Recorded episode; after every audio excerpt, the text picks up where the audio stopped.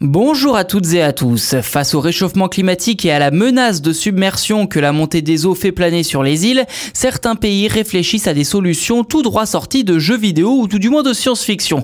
Aux Maldives, il est aujourd'hui question de construire une ville flottante qui sera capable d'accueillir 20 000 habitants d'ici 2027. Rien que ça. Direction Malé, ou plutôt à quelques kilomètres de la capitale des Maldives, se trouve l'emplacement de la future ville du pays.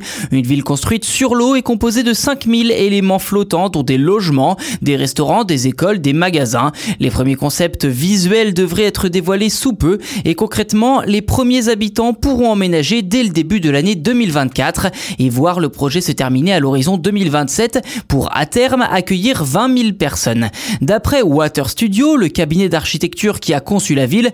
Et oui, un tel nom ne s'invente pas et je ne suis pas sûr qu'il s'agisse d'une coïncidence. Bref, d'après ce cabinet, que je cite, la ville flottante devrait ressembler exactement aux îles normales avec des routes sablonneuses et de belles maisons colorées. Fin de citation.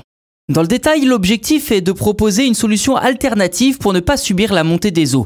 Avec ces 1190 îles, dont 80% se situent à moins d'un mètre au-dessus du niveau de la mer, les Maldives pourraient être un des premiers pays à être totalement submergés d'ici 2100, d'après le National Geographic.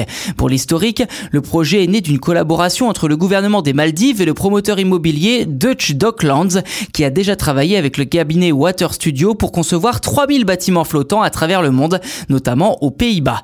À noter que les différents éléments de cette ville sont d'abord construits dans un chantier naval, puis ancrés à une grande coque sous-marine en béton vissée au fond de la mer, ce qui devrait les empêcher de dériver tout en les laissant fluctuer au gré des vagues ou de la montée des eaux.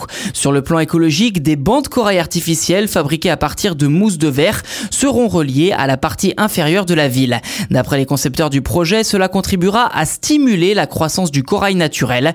Autre objectif, rendre la ville autosuffisante avec de l'électricité issue de l'énergie solaire ou encore des refroidissements à eau pour la climatisation. Pour rappel, en avril dernier, les Nations Unies avaient déjà annoncé la construction de la première ville flottante du monde au large de Busan en Corée du Sud, connue sous le nom d'Oceanix City, censée proposer de nouveaux logements, notamment aux réfugiés climatiques.